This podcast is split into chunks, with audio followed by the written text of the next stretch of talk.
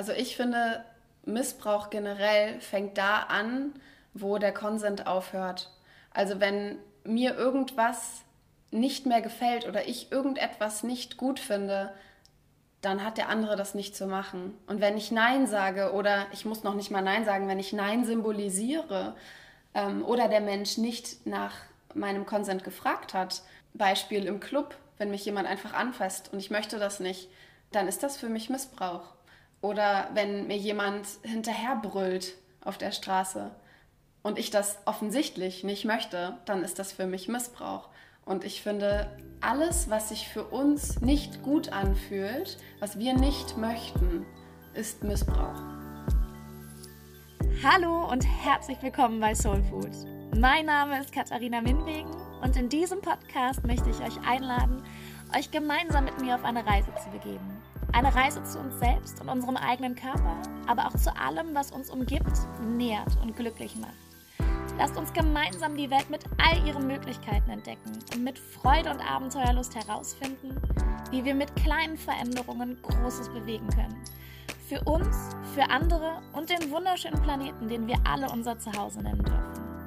Dazu teile ich einmal die Woche meine Gedanken und Erfahrungen mit euch und interviewe immer wieder wundervolle Menschen, die uns mit ihren Ideen und ihrem Wissen inspirieren und gemeinsam mit uns ein wenig über den eigenen Tellerrand hinausblicken möchten. Denn Zusammenreisen ist doch schöner als alleine, oder?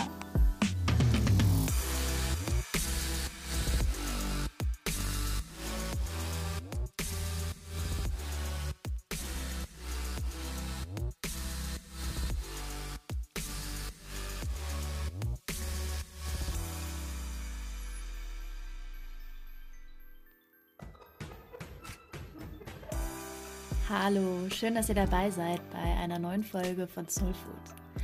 In der heutigen Folge geht es um ein sehr emotionales und gleichzeitig unfassbar wichtiges Thema. Katharina spricht mit mir über ihre PTSD, eine posttraumatische Belastungsstörung, über den Auslöser für ihr Trauma und ihren ganz persönlichen Heilungsprozess. Katharina ist eine unglaublich mutige und starke junge Frau und ich hoffe so sehr, dass sie mit ihren offenen Worten auch andere Menschen dort draußen inspirieren kann, den Schritt ebenfalls zu wagen, sich zu öffnen und die eigene Geschichte zu erzählen. Denn jede Geschichte sollte gehört werden. Heute habe ich ein Zitat von einer unbekannten Person, das ich so unglaublich wundervoll und passend für diese Folge finde. Ich glaube, die wichtigsten Worte, die man einer Person mit einer unsichtbaren Erkrankung sagen kann, sind ich glaube dir. Denn diese Krankheiten sind, dadurch, dass sie eben nicht sichtbar oder messbar sind und so individuell, wie wir eben alle sind, oft für Außenstehende extrem schwer nachvollziehbar. Was dann häufig hilft, ist, wenn man zumindest versucht, sich in die Gefühlswelt der oder des Betroffenen hineinzuversetzen und den Menschen mit all seinem Schmerz und eben auch die dazugehörige Geschichte so anzunehmen, wie sie ist. Denn das wiederum kann ein Gefühl von Normalität schaffen und vielleicht auch die Chancen erhöhen, dass sich die betroffene Person weiter öffnet und so tiefer in den Prozess der Heilung kommen kann. Hallo Katharina. Hallo Katharina. Super schön, dass du dir heute Zeit nimmst und deine sehr emotionale Geschichte mit uns teilst. Ich finde es vorab nochmal super mutig, dass du das machst heute und ähm, als Einstieg würde ich super gerne, mm, dass du vielleicht kurz erklärst, du hast ja ähm, PTSD. Kannst du mal ganz kurz für jemanden, der nicht weiß, was PTSD ist, so kurz und knapp erklären? Mhm.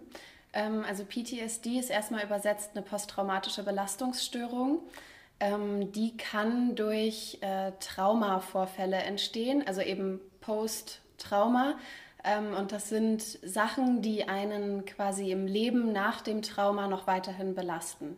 Okay, also das heißt, dass es auch passieren kann, dass du quasi dann das Erlebte immer wieder durchlebst? Oder ist es vielmehr so ein, ähm, ja, dass quasi durch das Erlebte bestimmte Symptome dann auftreten? Es ist eher so, dass ich ähm, quasi den Effekt, den das, äh, das Trauma bei mir ausgelöst hat, ähm, jeden Tag fühle. Also es geht gar nicht darum, dass ich immer merke und im Kopf habe, was mir passiert ist, sondern eher so, dass ich das, was es ausgelöst hat, in diversen Situationen äh, quasi nochmal spüren muss. PTSD, auf Deutsch auch PTBS genannt, ist eine posttraumatische Belastungsstörung, die durch die unterschiedlichsten traumatischen Erfahrungen ausgelöst werden kann. Dazu gehören sexueller Missbrauch, Naturkatastrophen, Krieg und andere Gewalterfahrungen. Ebenso vielfältig wie die Ursachen sind auch die Symptome. Vor allem Albträume, Ängste, Schlafstörungen, Schreckhaftigkeit und Konzentrationsprobleme gehören zu den häufigsten Symptomen. PTSD kann sofort nach dem Ereignis, aber auch erst Wochen, Monate oder Jahre später auftreten. Okay, verstehe. Jetzt die Frage, möchtest du, möchtest du erzählen, was bei dir der Auslöser war? Klar, deswegen äh, bin ich ja heute hier. Ich bin da jetzt erst seit ein paar Wochen oder Monaten so offen drüber. Es ist für mich neu, offen mit äh, fremden, in Anführungszeichen, Menschen drüber zu sprechen. Ähm, ich wurde mit 18 vergewaltigt mhm. ähm, von einem ehemaligen Arbeitskollegen von mir. Ähm, also kein Fremder, der mich irgendwo ins Gebüsch gezogen hat, wie es einem dann in, in Serien doch vorgespielt wird, sondern aus meinem Umfeld äh, mit dem ich mich auch gut verstanden habe. Aber dieser jemand hat eben mein Nein mehrfach nicht akzeptiert. Und seitdem war ich häufiger in Therapie bei verschiedenen Therapeuten, immer mal wieder für kurze Zeiträume, nie so wirklich lange. Und habe eben diese Auswirkungen, die das Trauma bei mir ausgelöst hat, jeden Tag. Ob es in der Bahn ist, äh, wenn Menschen mir sehr nahe stehen, ob es bei äh, Konzerten ist, bei denen ähm, mehr Männer als Frauen anwesend sind, wenn jemand irgendwie in irgendeiner Art und Weise meine Grenzen überschreitet. Aber würdest du dann sagen, dass Symptome dann sowas wie Panikattacken zum Beispiel waren oder mit was für Symptomen hattest du, hattest du dann zu kämpfen? Mm, Panikattacke kann ich ehrlich gesagt nicht so genau sagen, weil ich nicht weiß, wie sich eine anfühlt. Mhm. Also ich kann dir nicht sagen, ob das eine Panikattacke ist, was ich habe. Ähm, ich muss aber raus aus den Situationen. Mhm. Also es gibt, ähm, für mich ist immer ein klares Indiz, wann ich in einen Raum verlassen muss, ist, wenn meine Beine anfangen äh, zu zittern, unkontrolliert, mhm. oder ich einfach keine Luft mehr bekomme. Und dann, dann gehe ich einfach. Also es gibt häufiger Situationen, in denen ich einfach schon gegangen bin und auch nicht wieder zurückgekommen bin. Und wenn die Menschen, mit denen ich dort bin, das wissen, dann verstehen die das. Wenn es aber jetzt neue Menschen sind, quasi, dann stößt das erstmal auf Unverständnis. Hm. Und wie gehst du damit um? Also ich meine, versuchst du, du hast ja gerade selber gesagt, dass du noch gar nicht so lange Fremden gegenüber so offen mit dem Thema umgehst. Ist es für dich gerade in der Vergangenheit schwierig gewesen, weil das ist ja dann genau quasi die Krux an der Sache, weil wenn man natürlich sagt, okay, ich habe da ein Problem, aber ich kann das ist ja auch total legitim, wenn man sagt, ich kann da einfach nicht drüber reden, gerade mit Menschen, die ich eben noch nicht so gut kenne. Aber ich stelle mir das total schwierig vor. Du hast da eben dann Situationen, in denen du auf eine bestimmte Art und Weise reagierst auf die äußeren Umstände und kannst dich aber nicht erklären und muss ja dann auch mit der ja, Ablehnung, was auch immer der anderen Leute umgehen. Ist es jetzt besser geworden mit der Offenheit oder was waren da so deine, deine Lösungen, bevor du in diese Offenheit gegangen bist? Mm, also einerseits habe ich es oft totgeschwiegen. Wenn ich irgendwo war und ich habe mich unwohl gefühlt, dann habe ich es ausgesessen. Mm. Und dann habe ich da einfach weiter gesessen und habe mich auf mein Getränk zum Beispiel konzentriert oder ich habe auf mein Telefon geguckt und habe versucht zu atmen, weil ich auch nicht, ich will quasi keine Last für die Menschen sein, mit denen mm. ich irgendwo bin. Ich will ja auch, dass Menschen über mich sagen, dass ich Spaß bin quasi. Ähm, also oft bin ich einfach dort geblieben und habe das über mich ergehen lassen, was ich heute gar nicht mehr mache. Aber ich meine, das ist jetzt halt auch schon sieben Jahre her. Ähm, und mit 18, 19 ähm, war ich noch ein ganz anderer Mensch als jetzt. Und dann habe ich für mich auch so den Weg gefunden, dass ich, wenn ich Menschen kennengelernt habe, mit denen ich intim geworden bin, weil das natürlich auch ein großes Thema bei, dem, bei der Belastungsstörung ist, dass ich einfach jahrelang keinen richtigen Sex haben konnte, beziehungsweise, also, beziehungsweise nicht wollte, aber auch körperlich nicht konnte. Ähm, und dann habe ich den Menschen, wenn ich sie kennengelernt habe, und wir wussten beide, dass es bei uns in die Richtung geht, wir würden gerne miteinander intimer werden, habe ich direkt am Anfang gedroppt, was passiert ist. Nicht mhm. genau, aber ich habe beim zweiten, dritten Date zu der Person gesagt, übrigens, ich wurde, ich habe übrigens nie das Wort vergewaltigt in den Mund genommen. Es ist mir auch jetzt, fällt es mir schwer, weil sich das für mich sehr passiv anhört. Also es wurde, es wurde ja quasi mit mir gemacht, gegen meinen Willen. Ich finde aber, wenn ich sage sexueller Missbrauch, hört sich das irgendwie passender an. Also habe ich gesagt, ich wurde sexuell missbraucht. Und da siehst du eben auch, wer wirklich Interesse an dir hat, mhm. weil 90 Prozent der First- oder Second Dates ähm, dann keine Lust mehr hatten. Ich glaube, allgemein kann man sagen, dass in schwierigen Situationen oft deutlich wird, wer wirklich zu dir steht und wer die wahren Freunde sind. Natürlich kann auch eine komplexe Situation immer etwas in den anderen triggern, was vielleicht dazu führt, dass sich jemand erstmal zurückzieht. Aber ich bin dennoch der Meinung, dass in einer wahren Freundschaft und auch in einer Partnerschaft darüber gesprochen werden kann und es die Möglichkeit gibt, sich in der Mitte des Weges zu treffen, wo trotzdem noch jeder für den jeweils anderen da sein kann, ohne dass emotionale Grenzen überschritten werden müssen. Klar, einerseits habe ich das jetzt gerade erstmal so auf, auf Freundschaften bezogen. Also sprich, man ist irgendwo und ne, man ist auf einem Konzert und man hat diese Situation. Aber dass es natürlich noch viel weitreichender ist, das ist äh, ein unfassbarer Einschnitt in das eigene Leben. Ähm, aber das heißt, du würdest sagen, dass du da auch so ein Stück weit mehr es schaffst, heute mh, dir selber treu zu bleiben und quasi, weil das klang für mich jetzt gerade so, wenn du sagst, du bist früher dann aus Situationen nicht rausgegangen, sondern hast irgendwie versucht, dich auf deine Atmung zu konzentrieren, was sicher eine gute, ein gutes Tool ist. Aber du würdest schon sagen, dass du dann heute deine Grenzen auch einfach nicht mehr überschreitest, sondern dich einfach von deinem Gefühl leiten lässt und sagst, so, wenn ich nicht mehr kann, dann gehe ich halt, egal was die anderen denken. Ja. Ich bringe mich auch heute nicht mehr in die Situation. Also ich habe mit 20 oder 22 vielleicht noch ähm, das einfach ignoriert und wenn Freunde gesagt haben, komm, wir gehen in den Freizeitpark oder wir gehen irgendwo hin, wo viele Menschen sind, ähm, oder wenn es nur Silvester vorm Brandenburger Tor ist, dann habe ich es mitgemacht, weil mhm. ich wollte nicht der Spielverderber sein. Und heute bin ich ein unheimlich, also erstens unheimlich privater Mensch geworden.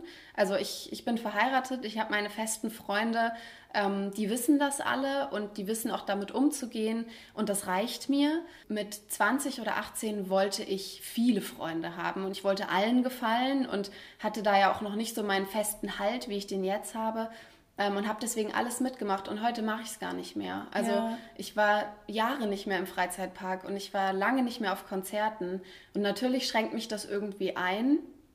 Aber für mich ist es angenehmer zu sagen, ich gehe dort nicht hin und verpasse vielleicht äh, einen Künstler live zu sehen, den ich sehr mag, ähm, als dort zu stehen und nach 30 Sekunden vor Band sagen zu müssen, ich kann nicht mehr, ich muss hier raus. Ja, weil das dann natürlich auch immer wieder mit diesem negativen Gefühl behaftet ist.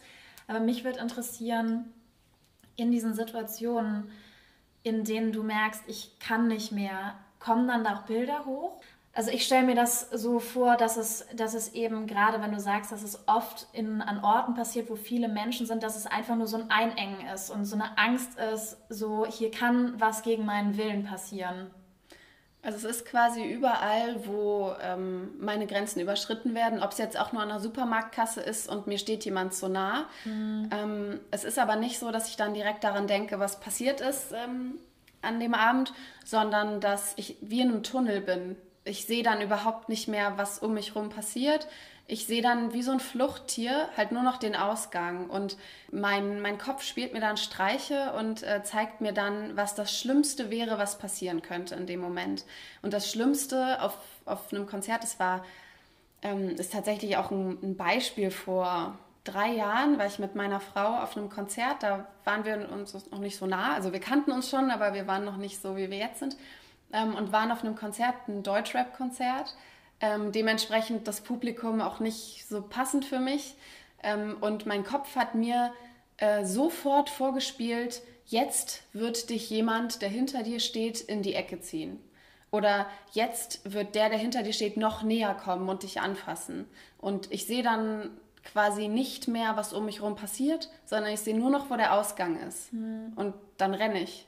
So, also jetzt eher so Metapher, äh, metaphorisch gedacht. Also ich renne nicht wirklich, aber ich gehe einfach ähm, raus, weil ich weg muss, weil ich mir selbst am wichtigsten sein muss in dem Moment und ich muss mich selber schützen, wie ich das eben äh, vor sieben Jahren nicht hinbekommen habe. Aber was sind so Emotionen? Also ich finde, das ist ja ein unglaublich emotionales Thema, aber ich kann mir vorstellen, dass es dass die Emotionen, die da hochkommen bei dir, auch wenn du an damals denkst, dass die unglaublich facettenreich sind? Was sind so Emotionen, ähm, wo du sagen würdest, das sind so, die sind so am stärksten, wenn, wenn ich an das denke, was mir da, was mir da angetan worden ist? Mm, also traurig bin ich gar nicht. Ich empfinde keine Trauer. Ich empfinde Wut ähm, gegenüber des Mannes, aber auch Wut gegenüber mir, weil ich jetzt auch nach den Jahren Therapie immer noch nicht ganz ähm, verstanden habe, dass ich gut reagiert habe. Also man denkt immer, man hätte was besser machen können. Also es ist hauptsächlich, es ist Wut und es ist Angst. Also es ist viel Angst ähm, und quasi Aussichtslosigkeit. Also ich kann gerade nichts machen, dass es mir besser geht. Ich komme hier nicht raus. Aber eher so, vielleicht auch in die Panikrichtung. Also irgendwann schwenkt es zu Panik um. Und das kann ich eine Zeit lang überspielen und eine Zeit lang ähm, bei einem ersten Date sitzen quasi und äh, zusehen, wie die Person mich versucht anzufassen. Ähm, und irgendwann bricht aber der Damm quasi. Ja. Und dann muss ich, muss ich gehen. Ja, weil gerade Wut ist ja so eine, so eine Emotion, die sich, glaube ich, auch in ganz vielen anderen Emotionen irgendwo widerspiegelt. Und ich glaube, dass es eigentlich was total Gutes ist, dass du das schon so klar sagen kannst, dass du Wut spürst, weil ich bin zum Beispiel jemand, ich bin ein sehr kontrollierter Mensch und ich kann oft Wut gar nicht zulassen. Ich glaube, dass es sehr gesund ist, in solchen Situationen auch ganz klar zu sagen, ja, ich bin wütend, ich bin unglaublich wütend auf diesen Menschen, der das mit mir gemacht hat. Ich habe Wut jahrelang in mich hineingefressen und die Wut, die ich gegenüber anderen empfunden habe, dann letzten Endes gegen mich selbst gerichtet. Ich glaube, dass das Wichtigste in Bezug auf all unsere Emotionen, egal ob positive oder negative, immer das Bewusstsein ist. Also sprich, dass wir genau spüren, wie und was wir gerade fühlen und dann so auch Klarheit darüber bekommen können, was eigentlich der Grund für unsere Emotionen ist. Um, ähm, jetzt fand ich aber gerade auch noch total spannend, dass du sagst, dass du das Gefühl hast, dass du in der Situation was hättest anders machen können. Was hättest du anders machen können?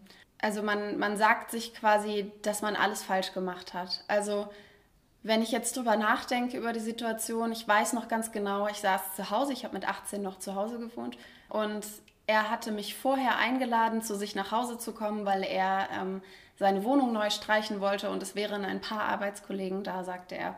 Und ich war mit 18 halt wirklich so, ich wollte allen gefallen und ich war mir auch noch nicht so ganz sicher so mit meinem Körper und so und wollte eigentlich nur von irgendjemandem geliebt werden.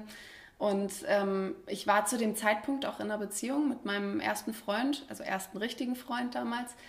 Und wollte unbedingt dahin und ich wollte unbedingt dabei sein und ich wollte nicht die Einzige sein von meinem Job, die nicht dabei ist und dann am nächsten Tag nicht mit darüber reden können. Und ich habe mich an dem, an dem Nachmittag noch mit meiner Mama am Telefon gestritten, weil sie gesagt hat, morgen ist Schule, ich habe ABI gemacht zu dem Zeitpunkt. Du kannst da jetzt nicht abends hinfahren. Es war ja auch eine halbe Stunde mit der Bahn noch zusätzlich. Und ich weiß noch genau, wie wir uns gestritten haben. Und das bleibt mir auch enorm im Kopf, diese Situation, weil dann ist nämlich das erste Gefühl, was ich falsch gemacht habe, ist nicht auf meine Mutter zu hören. Da geht's mhm. los.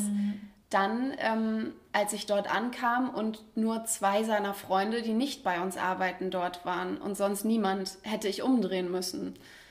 Als ähm, ich überhaupt nicht helfen sollte beim Streichen, sondern quasi nur da sitzen sollte und nicht gebraucht war, hätte ich gehen sollen.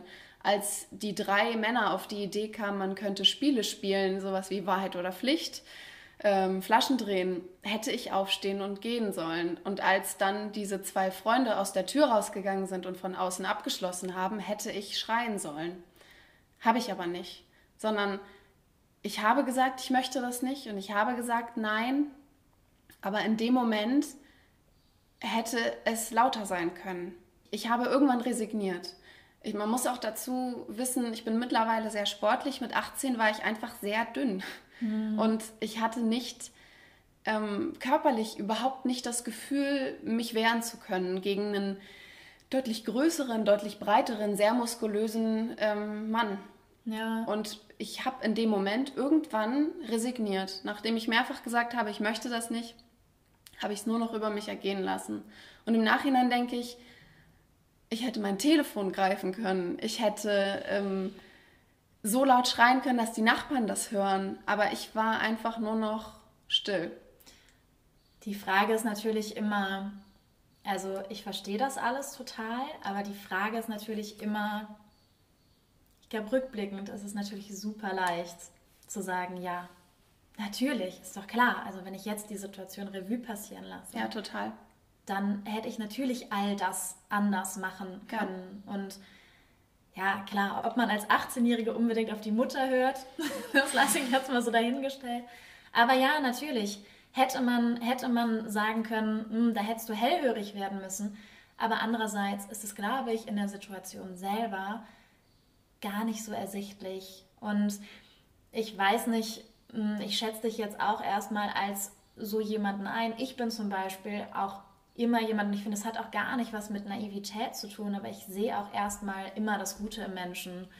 Und ich glaube, wenn ich in so einer Situation gewesen wäre, ich hätte nie mir die Frage gestellt, was passiert da jetzt? Läuft hier gerade was falsch? Also läuft hier gerade was so falsch, dass das für mich zu einer Bedrohung werden könnte. Mhm, deshalb, ja, also ich weiß, dass das ja oft ein Problem ist, gerade bei Vergewaltigung oder bei sexuellem Missbrauch, dass sich die Frauen oft selber Vorwürfe machen und sagen, ja, wir hätten, wir hätten anders handeln müssen, war ich vielleicht zu freizügig angezogen. Aber im Endeffekt ist das was, was dir angetan wird. Und ich würde nie sagen, dass man die Schuld leichter gesagt als getan, aber ich glaube nicht, dass, dass du die Schuld bei dir suchen kannst. Also ich weiß es nicht, ich glaube, sondern ich weiß. Also du hast keine Schuld. Auf gar keinen Fall hast du Schuld. Und jetzt würde mich total interessieren, weil ich glaube, dass es super viel Zeit braucht und auch eine ganze Menge Energie, um sowas zu verarbeiten. Was würdest du sagen, hat dir, weil du hast ja jetzt schon gesagt, du hast ein paar Mal Therapie gemacht, aber auch immer wieder aufgehört und dann wieder angefangen. Was sind so für dich ganz wichtige und elementare Tools geworden, um damit umzugehen und vor allem auch um wieder ja, mehr zu dir selber zu finden und mehr Normalität wieder in dein Leben zu bringen? Mhm, also ich bin ein sehr ordentlicher und organisierter Mensch. Ähm, ich habe schon fast einen Zwang, dass Sachen ordentlich sein müssen. Und das hilft mir. Wenn Sachen genau nach meinem Plan ablaufen, also wenn ich einen Plan schreibe, ich fahre Samstag reiten um 11 oder so, dann bin ich um 14 Uhr wieder zu Hause, dann kann meine Frau das Auto haben, dann gehe ich um 14.30 Uhr mit dem Hund nach draußen. Wenn das alles so stattfindet, geht es mir gut. Wenn es Situationen gibt, in denen ich dann plötzlich nicht das Auto haben kann und nicht in den Stall fahren kann, bricht für mich innerlich so eine kleine, so eine kleine Wand zusammen. Ich brauche das. Also ich, ich muss mich an Sachen langhangeln können, um Sachen einschätzen zu können. Ich denke aber, was mir auch enorm geholfen hat, ist, mich auf mich selbst zu fokussieren und mich selbst über alles zu stellen. Ähm, man kann das Egoismus nennen, ich finde, es ist aber Selbstliebe, einfach zu sagen, das tut mir nicht gut und das kann ich jetzt nicht. Oder auch zu Freunden zu sagen, wir sind zwar schon seit drei Wochen morgen verabredet, aber ich habe einfach keine Lust. Oder ich fühle mich nicht danach, ich habe nicht gut geschlafen. Und ich habe mittlerweile, Gott sei Dank, auch Freunde, die genauso denken wie ich und die das auch verstehen. Ich bin aber sehr auf mich fokussiert mittlerweile und ich achte sehr darauf, was mir gut tut und was mir nicht gut tut. Und ich begebe mich nicht mehr in Situationen, die mir nicht gut tun. Hm. Ich glaube, es ist sehr, sehr wichtig, hier wirklich genau zu unterscheiden zwischen Egoismus und Selbstliebe. Denn schaut man sich die Definition von Egoismus an, dann wird der Unterschied ziemlich schnell deutlich. Egoismus ist nämlich gekennzeichnet durch das Streben nach Erlangen von Vorteilen für die eigene Person, ohne Rücksicht auf die Ansprüche anderer. Selbstliebe hingegen ist eine innere Verbundenheit und ein Achten auf sich selbst, ohne dass dies auf Kosten anderer geschieht. Und viel zu häufig überschreiten wir eben unsere eigenen Grenzen, weil wir denken, es wäre egoistisch, bestimmte Dinge zu tun oder zu äußern. Dabei tun wir damit eigentlich am Ende ausschließlich uns selbst weh. Ja, genau das, was du gerade gesagt hast. Ich glaube, dass wir, egal mit welchem Background, das alle viel zu wenig machen. Ich glaube, dass ganz viele Menschen einfach Angst davor haben, Nein zu sagen. Ja. Und eben auch Angst davor haben, Angst vor der, vor der Ablehnung, ja. die dann daraus resultieren kann, zu haben. Aber genau das, was du gerade sagst, ich glaube, Menschen, die dir wirklich nahestehen, da ist es völlig egal, selbst wenn man spontan sagt, hm, es geht heute nicht, solange es eben einen, Grund dafür gibt. Also ich finde immer, wie kann auch jemand im letzten Moment absagen, wenn es einen Grund gibt und man wirklich sagt, so hey, ich, ich fühl, das reicht schon ein, ich fühle mich heute nicht danach. Ähm, schwierig finde ich immer, wenn es halt so, wenn so Absagen sind, die einfach, ja, die so unbegründet sind und wo man irgendwie das Gefühl hat, das ist einfach so ein, ja, kommst du heute nicht, kommst du morgen. Aber grundsätzlich finde ich, ist das ein super wichtiges Thema, weil wir das, glaube ich, alle viel zu wenig machen, eben auf unser eigenes Gefühl achten ja. und viel zu oft anderen Menschen zuliebe Dinge tun, was ja. auch manchmal sein muss und was manchmal auch wichtig ist. Aber es ist eine ganz schmale Gratwanderung zwischen, wo sollte ich gerade jemand anderem was Gutes tun und wo verliere ich mich aber selber. Du hast gesagt, es ist sieben Jahre her. Würde es irgendwas geben, was du deinem sieben Jahre jüngeren Ich gerne sagen würdest oder raten würdest? Also ich glaube, das, was wir eben gesagt haben, wäre es schon, einfach häufiger Nein zu sagen. Ich habe viel zu viel mit mir machen lassen in dem Alter und aber auch, weil ich so ein bisschen, ich mag das Wort Opfer nicht. Ich sehe mich selbst nicht als Opfer, aber ich war abhängig von meinem Trauma und habe viele Sachen auch danach zugelassen, viele Situationen auch zugelassen. Und ich glaube, das ist tatsächlich was, was viele Frauen oder vielleicht auch Männer kennen, wenn man mit, wenn man jemanden mag und ähm, es fühlt sich alles gut an und die Person geht aber irgendwie einen Schritt zu weit. Und man lässt es aber einfach zu, weil man denkt, oh, ich will jetzt auch irgendwie das nicht die Stimmung kaputt machen und na okay, dann machen wir das halt mal. Und das mache ich heute überhaupt nicht mehr. Für mich gibt es ein klares Nein und dann ist die Situation um. Und das habe ich, glaube ich, so die letzten vier Jahre gelernt, dass ähm, Menschen, die in deinem Leben sein sollen, auch nachdem du Nein gesagt hast, noch da sind. Und es gibt oft Diskussionen darüber, ähm, wann man als Frau noch Nein sagen darf, wo meine, ähm, meine Meinung ziemlich eindeutig ist, dass man immer Nein sagen kann. Und selbst wenn man gerade schon seit einer Dreiviertelstunde, das ist vielleicht bei Heteropärchen nicht so, aber bei zwei Frauen möglich, äh, mitten, mitten im Sex ist und ich sage nach einer Dreiviertelstunde Stopp, dann ist Stopp. Und dann ist nicht, ach komm bitte und nur noch ganz kurz und ja, aber jetzt gleich weiter, sondern dann ist Stopp und dann ist vorbei. Und ich glaube, hätte ich mir das vor sieben Jahren gesagt, hätte mich das vor vielen Enttäuschungen ähm, und vielen doofen Situationen geschützt. Aber ich denke, es hätte mich nicht vor dem Erlebnis schützen können. Hm. Aber ich finde das total, ich finde es total interessant, weil ich das Gefühl habe, dass gerade was das Thema Sexualität angeht, das allgemein bei Frauen ein ganz riesiges Thema ist. Also ich will mich da zum Beispiel auch gar nicht rausnehmen. Also ich habe zum Beispiel ganz oft, als ich jünger war, das Gefühl gehabt, dass Männer nur bei mir bleiben, wenn ich mit ihnen schlafe. Ja. Und habe deshalb ganz oft nicht Nein gesagt, sondern gesagt, ja, komm, einfach aus Angst vor dem Verlust des Menschen. Ja. ja. Und das ist so krass und das ist so eine schöne Erfahrung, wenn man merkt, jetzt wo ich älter werde, dass man auch Nein sagen kann und die Männer trotzdem oder eben auch ne, in deinem Fall die Frauen, dass sie trotzdem da bleiben, dass das überhaupt Im Gegenteil, ich glaube, dass es sogar total wichtig ist, dass man Grenzen aufzeigt, ja. weil wie soll denn der andere in deinen Kopf gucken? Also nur wenn du redest und wenn du deine Grenzen ja. aufzeigst, kann der andere ja auch vernünftig mit dir und deinen Grenzen umgehen. Und ich glaube, im Endeffekt ist es ja auch so, gerade wenn Menschen sehr feinfühlig sind, ich glaube, dass man es irgendwo auch immer ein Stück weit spürt, wenn jemand sagt, ja, komm, schlafen wir halt miteinander.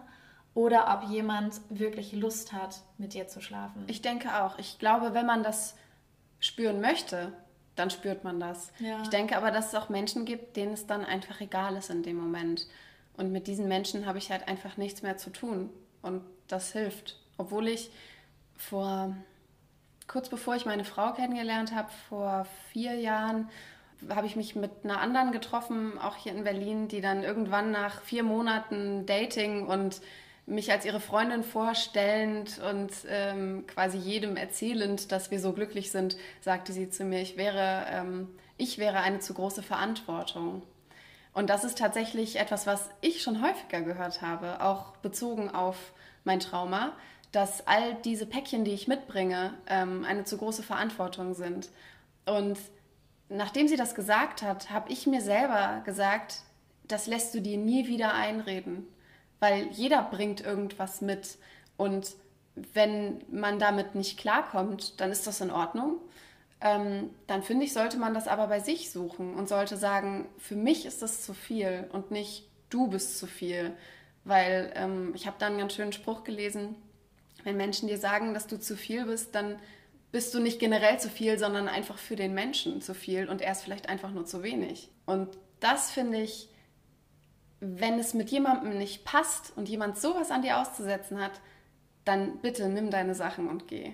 Total, absolut, weil es ist ja auch ist natürlich immer viel leichter, mit dem Finger auf den anderen zu zeigen. Klar. Anstatt bei sich zu gucken. Und ich glaube, dass das auch ein Riesenthema ist, dass das auch ganz viele machen. Einfach weil es, glaube ich, auch oft so ein, so ein natürlicher Mechanismus ist. Ja, einfach zu sagen, ja, du und nicht ich, weil es natürlich auch mhm. viel, viel schwieriger ist, bei sich anzufangen ja. und bei sich zu schauen. Denn in dem Moment, in dem wir bei uns selbst bleiben und versuchen herauszufinden, warum ein anderer Mensch bestimmte Dinge in uns auslöst, in dem Moment müssen wir aus unserer Komfortzone herauskommen und eben vielleicht auch anfangen, in Schubladen zu kramen und Dinge aufzuarbeiten. Das kann unbequem sein und viel Energie kosten, weshalb viele Menschen eben den vermeintlich leichteren Weg wählen und die Dinge nach außen abwälzen. Aber so nimmt man sich eben auch die Möglichkeit für Wachstum. Sowohl das eigene als auch das gemeinsame Wachstum in Freundschaften und Beziehungen. Aber jetzt, wo wir gerade beim Thema Nein sagen waren und beim Thema Grenzen waren, wir haben da eben schon, bevor das Mikro an war, kurz drüber gesprochen, diese Grenze, wo sexueller Missbrauch überhaupt anfängt. Wo fängt er für dich an? Also ich finde, Missbrauch generell fängt da an, wo der Konsent aufhört.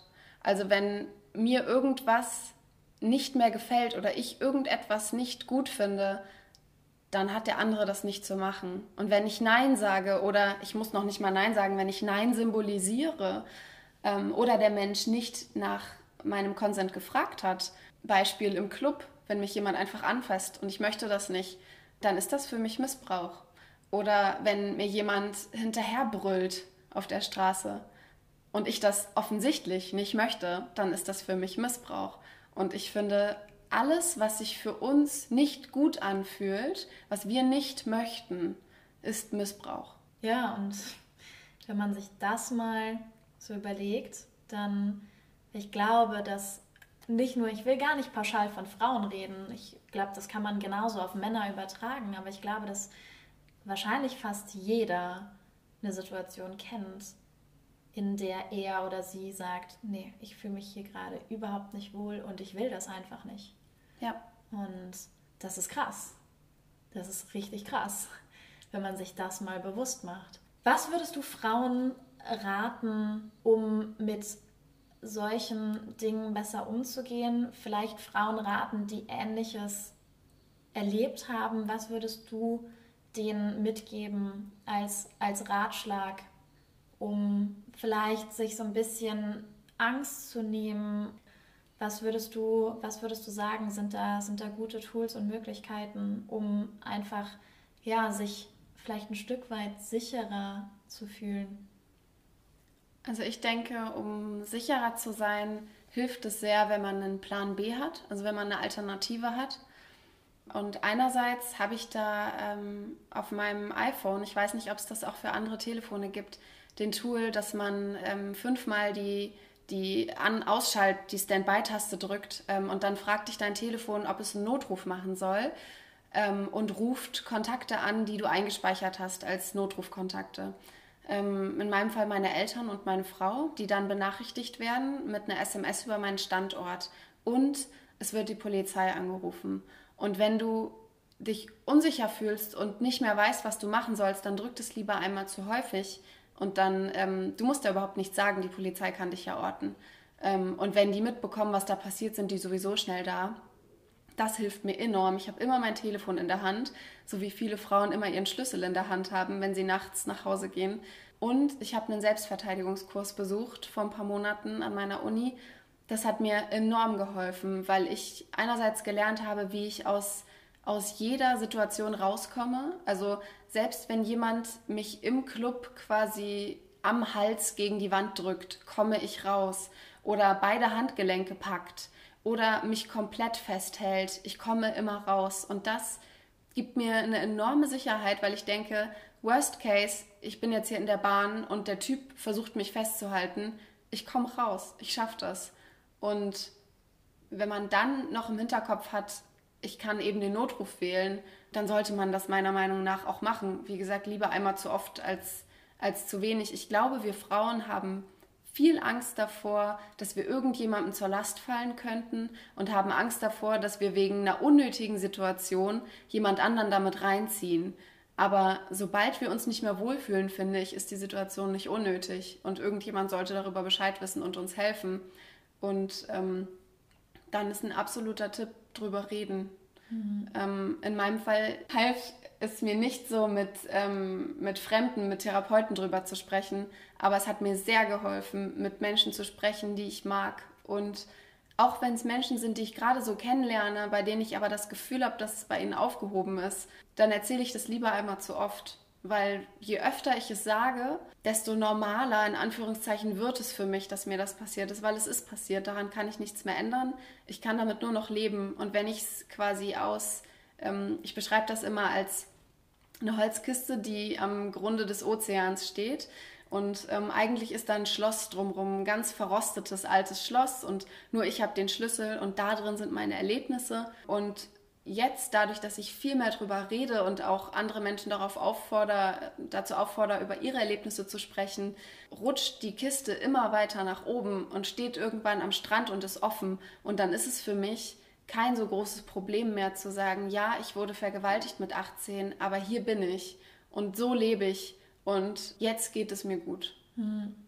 Ja, und es ist eben genau wie du sagst, es ist Teil von dir und es ist Teil deiner Geschichte und ich habe, was meine Geschichte angeht, auch die Erfahrung gemacht, dass Reden, genau das Gefühl hatte ich auch, es macht das Erlebte so ein Stück weit normaler und ähm, macht es, glaube ich, auch leichter für sich selber, das Erlebte zu akzeptieren. Und jetzt würde ich super gerne noch, weil ich weiß das auch aus eigener Erfahrung, dass so ein Heilungsprozess. Also ich hatte das bei mir so, dass ich dann den Wunsch hatte, ganz schnell wieder zu heilen und wollte, wollte das erzwingen, dass alles wieder so ist wie vorher und ich diese Leichtigkeit zurückbekomme. Was würdest du sagen, wie wichtig ist es, dass man sich wirklich Zeit nimmt, um zu heilen? Also ich würde sagen, ich bin immer noch nicht geheilt sieben Jahre danach. Ich habe es mittlerweile akzeptiert als ein Teil meiner Geschichte, aber ähm, ich bin nicht der Mensch, der ich vorher war und ich denke, das werde ich auch nicht mehr sein. Nur ich habe mir damals keine Zeit gegeben. Ich war weiterhin in meiner Beziehung mit meinem Partner und wollte, wo wir auch wieder bei dem Thema sind, ihn weiterhin glücklich machen und hatte, glaube ich, sobald alles verheilt war, drei, vier Wochen nach meiner Vergewaltigung wieder Sex. Mhm. Und ich bin in den Situationen in ein anderes Ich geschlüpft. Ich war überhaupt nicht mehr anwesend, geistig, körperlich ja, geistig nicht. Und der Status hat, glaube ich, angedauert. Ich würde behaupten, das hat angedauert, bis ich angefangen habe, mit Frauen zu schlafen. Mhm. Also bis ich 21 war, ähm, habe ich mich gezwungen zum Sex. Ich mich selber, gar nicht der andere Mensch, sondern ich habe gedacht, ich muss jetzt langsam wieder in Ordnung sein. Ich muss das jetzt machen. Ich muss mal langsam wieder klarkommen, weil jetzt ist auch mal gut. Und als ich mir diese ganze, diese ganze Last genommen habe und gesagt habe, wieso muss ich überhaupt nicht? Ähm, und dann entschieden habe, ich probiere es jetzt einfach mal mit dem anderen Geschlecht, ist für mich viel mehr Entspannung dazu gekommen, weil die Situation, die da passiert ist an dem Abend, die ist nicht mehr möglich mit meinen Partnern jetzt. Das kann so nicht mehr funktionieren. Und das gibt mir eine enorme Sicherheit zu wissen, selbst wenn ich jetzt mit jemandem, mit einer Frau schlafen sollte, die kann mir nicht so wehtun, wie er das damals gemacht hat. Ja. Und dadurch, also ich bin noch, noch lange nicht geheilt. Aber ich bin auf einem guten Weg. Würdest du denn sagen, dass du das Gefühl hast, dass du irgendwann wieder, weil ich finde, es ist ein Riesenunterschied, ähm, ob man sagt, ja, ich werde nicht mehr der gleiche Mensch sein wie vorher. Und ich glaube, dass das immer so ist, wenn wir sehr einschneidende Dinge erleben. Aber ich finde, es ist ein Unterschied, ob man sagt, ich bin nicht mehr die gleiche Person wie vorher oder ob man sagt, ich werde nicht heilen. Glaubst du, du wirst irgendwann an dem Punkt sein, wo du sagst, ich bin geheilt? Ich weiß gar nicht so genau, was Heilung bedeutet für mich. Also ich bin zumindest jetzt an einem Punkt, wo ich über das Erlebte sprechen kann und wo ich es akzeptiert habe als einen Teil von mir. Heilung hat in meinen Augen unglaublich viel mit Akzeptanz zu tun und eben genau wie Katharina sagt, auch mit der Akzeptanz, dass die Dinge, die einem widerfahren oder angetan werden, uns eben verändern. Und das tun ja schlussendlich alle Dinge. Unser Leben ist eben nicht statisch, sondern immer in Bewegung. Und wenn wir uns das vergegenwärtigen, dann kann diese Akzeptanz auch einen sehr großen Teil zu unserem eigenen Heilungsprozess beitragen. Ich denke aber, dass auch aufgrund meiner PTSD ich nicht zu 100% zurückkehren werde weil das Dinge sind, die mich ja immer noch einschränken. Und mhm. ich schränke mich dadurch selbst auch enorm ein. Ich trinke zum Beispiel keinen Alkohol mehr seit ein paar Jahren, weil ich Angst vor Kontrollverlust habe. Ich kann kein Blut sehen, aufgrund der Dinge, die da passiert sind in der Nacht. Ich mag es nicht, wenn man mich zu doll anfasst. Wenn mir jemand quasi das Handgelenk festhält, generell festgehalten werden, Handschellen. Oh mein Gott, ist für mich ein absolutes No-Go. Es geht überhaupt nicht. Mhm. Augen verbinden geht nicht alles, wo ich die Kontrolle verliere, funktioniert nicht. Und deswegen denke ich, dass ich nicht zu 100 Prozent kommen werde. Vielleicht komme ich zu 80 und damit kann ich leben, aber ich werde nicht zu dem Punkt zurückkommen, was, was andere Menschen als normal in Anführungszeichen bezeichnen würden. Ja, da ist natürlich dann wieder die Frage, was ist überhaupt normal?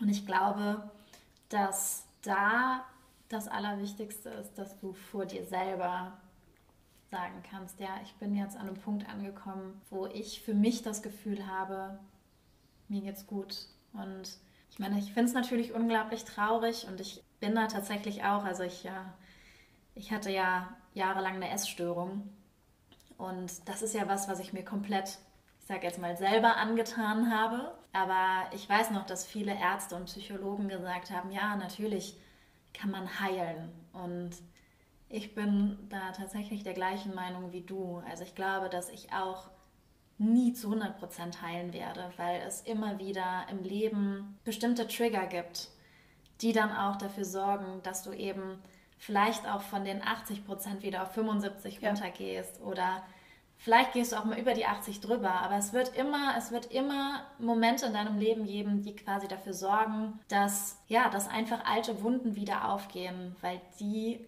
glaube ich, einfach nicht zu 100% heilen können. Ja, das denke ich auch. Und ich finde auch, man sollte sich nicht so darauf einschießen, dass man auf die 100% kommen sollte, weil mhm. es geht ja überhaupt nicht darum, dass man sagen kann, man hat es geschafft, man ist geheilt. Ähm, ist ja keine Lungenentzündung, sondern ähm, man muss selber mit sich selbst klarkommen. Und wenn ich sage, ich komme mit 10% klar oder ich komme mit 75 klar, dann ist das ja für mich ein viel größerer Erfolg, als zu sagen, ich bin jetzt wieder so, so naiv und unbeschwert, wie ja. ich mit 18 war. Ja, absolut. Jetzt würde ich zum Schluss ähm, super gerne, weil das hat mich nämlich vor ein paar Tagen extrem, extrem berührt. Du hast ja vor ein paar Tagen äh, das Bild gepostet auf Instagram, wo du eben auch so ein bisschen deine, deine Geschichte erzählt hast und hast daraufhin mehrere, ich weiß nicht, 100 Follower verloren. Mhm. Was glaubst du, woran es liegt, dass es immer noch, weil ich, ganz ehrlich, ich verstehe es nicht, warum ist es immer noch so ein verdammtes Tabuthema, über solche Dinge auch in den sozialen Medien zu reden? Also ich meine, wir reden in den sozialen Medien, ich merke gerade, jetzt werde ich gerade wütend. Wir reden über den, in den sozialen Medien, reden wir über, über, über alles Mögliche. Wir reden über Sex, wir reden über Drogen, wir reden über, über alles Mögliche. Aber warum ist das so ein Problem? Warum können wir nicht auch über solche Dinge offen in den sozialen Medien reden? Ich denke, einerseits ist es ein Thema, das ich ja auch auf meinem Instagram-Profil viele Männer habe, die mir folgen, die mir auch folgen, um meinen Körper zu sehen. Und nun hat der Körper halt auch noch eine Stimme. Und nun hat der Körper gesagt, ich möchte nicht dafür missbraucht werden, dass du mich nachts um zwei anschauen kannst und meinen mein Körper gut findest. So, dafür will ich nicht missbraucht werden, da ist was hinter. Ich bin ein Mensch und ich habe was erlebt und auch durch meine Erfahrungen bin ich ja dazu geworden. Und hier stehe ich nun und ich ziehe mich trotzdem noch aus. Ich bin ja auch nicht komplett nackt, aber also ich zeige Haut. Und das wurde dadurch jetzt nicht verändert durch mein Erlebnis. Aber für viele Menschen stellt das ein Problem dar, dass ich nicht mehr nur zu ihren Wünschen da bin, dass ich nicht das mache, was sie möchten. Ich wurde auch beleidigt. Ähm, ich habe Nachrichten bekommen, die einerseits gesagt haben, so, ey Mädchen, es interessiert niemanden. Ähm, andererseits habe ich Nachrichten bekommen, du dumme Fotze, dann zieh dich halt nicht aus ich denke, da sind einfach viele Menschen, die sich selbst mit sich selbst nicht im Reinen sind, die das selber irgendwie triggert. Ähm, wozu ich aber auch noch sagen muss, mir haben ähm, mehrere geschrieben, Frauen, dass sie getriggert sind von meiner Geschichte und mir deswegen entfolgen müssen. Das ist etwas, was ich absolut nachvollziehen kann, weil ich das nicht jedem aufdrücken muss. Ähm, ich biete quasi meine Geschichte und mein Ohr den Menschen an, die darüber sprechen möchten die nicht darüber sprechen möchten, die sind free to go. Wirklich. Niemand muss da bleiben und ich verstehe das. Was ich aber nicht verstehe, sind Menschen, die ihre Wut auf Frauen oder ihre Wut auf Menschen, die offen darüber sprechen oder die nicht perfekt sind. Wir sind ja alle gerne perfekt bei Instagram und zeigen nur unser bestes Leben. Ähm, und das habe ich jetzt einfach mal unterbrochen. Und das passt anscheinend Menschen nicht. Mhm. Und ich glaube, es sind irgendwie 140 oder 150 Menschen mir entfolgt. Ähm, ich hoffe, davon war der Mehrteil, äh, der Großteil Menschen, die ähm, im Guten gegangen sind. Ähm, aber ehrlich gesagt ist mir das auch völlig egal. Mhm. Wenn es euch nicht passt, dann geht. Ja, ja, total. Ich sehe das auch so. Also ich glaube, dass es viel, viel wichtiger ist, das zu sagen, was man denkt und was man fühlt und das eben einfach zu tun und da auch wieder der eigenen, dem eigenen Bauchgefühl zu folgen, weil ich glaube, wenn wir das tun, dann brauchen wir uns hinterher auch überhaupt gar keine Vorwürfe zu machen oder zu sagen, ja, ach verdammt, hätte ich das doch mal nicht gemacht. Ähm, weil ich glaube, wenn man, wenn man der eigenen Intuition folgt und weiß, dass sich das, was man tut und sagt, richtig anfühlt, dann weiß man auch einfach, dass es, dass es richtig war. Und ich gehe auch davon aus, dass du wahrscheinlich mehr Menschen mit dem Teilen inspiriert hast, als dass du Menschen irgendwie vergrault hast. Und genau wie du sagst, also ich glaube, dass all diese Menschen, die dann meinen müssen, da irgendwie einen blöden Kommentar abzugeben oder, oder zu gehen, dass die vielleicht auch erstmal wieder bei sich selber schauen sollten, anstatt das zu projizieren auf deine, auf deine Geschichte und ja. deine, deine Aussage. Jetzt habe ich noch eine abschließende Frage, die stelle ich immer all meinen Podcast-Gästen. Ähm, hast du sowas wie tägliche Rituale, die ähm, dir helfen, so ein bisschen Ruhe in deinen Alltag zu bringen und die dir helfen, ja, vielleicht, also ich glaube, Selbstliebe ist ja bei dir auch ähm, ein größeres Thema, ist bei mir zum Beispiel auch. So hast du irgendwie Rituale, die dich erden, dich näher zu dir selbst bringen. Mm, ich glaube, dass tatsächlich Tee mein Ritual ist. Wow. Ich trinke sehr, sehr viel Tee und sehr gerne. Und ähm, ich nehme mir die Zeit. Also ich gieße meinen Tee auf ähm, und lasse den genauso lang ziehen, wie er soll. Und ich mache auch einen zweiten Aufguss.